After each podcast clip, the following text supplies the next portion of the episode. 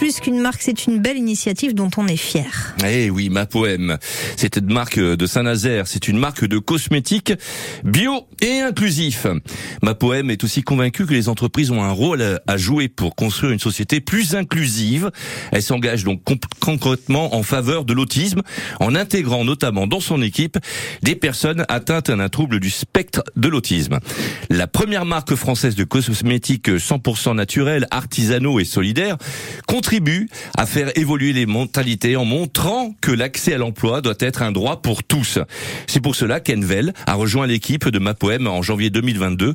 Ce jeune autiste de 34 ans participe à la production, au conditionnement et à la préparation des commandes. Ma Poème, il y a un petit jeu de mots charmant. Votre peau aime. C'est exactement ça.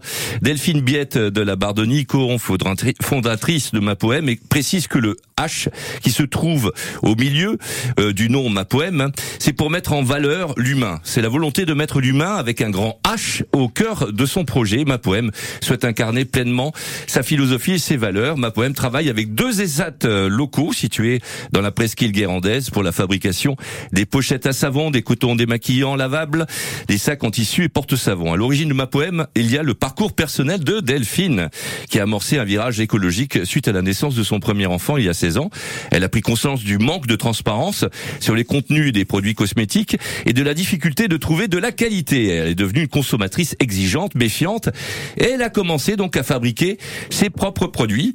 Elle est l'arrière-petite-fille d'un célèbre savonnier français, Alexis Biette, qui était à la tête d'une des plus grandes savonneries nantaises de 1882 à 1960. Elle se passionne donc pour la fabrication de produits ménagers et d'hygiène. Elle a acquis une solide expérience dans ce domaine. Et son père lui a aussi passé un savon, si on peut dire, puisque Delphine a euh, été initiée par son père qui pratique la saponification à froid depuis plusieurs années pour la fabrication de savon et qui a réédité dans les années 90 des recettes de savon et parfums familiaux.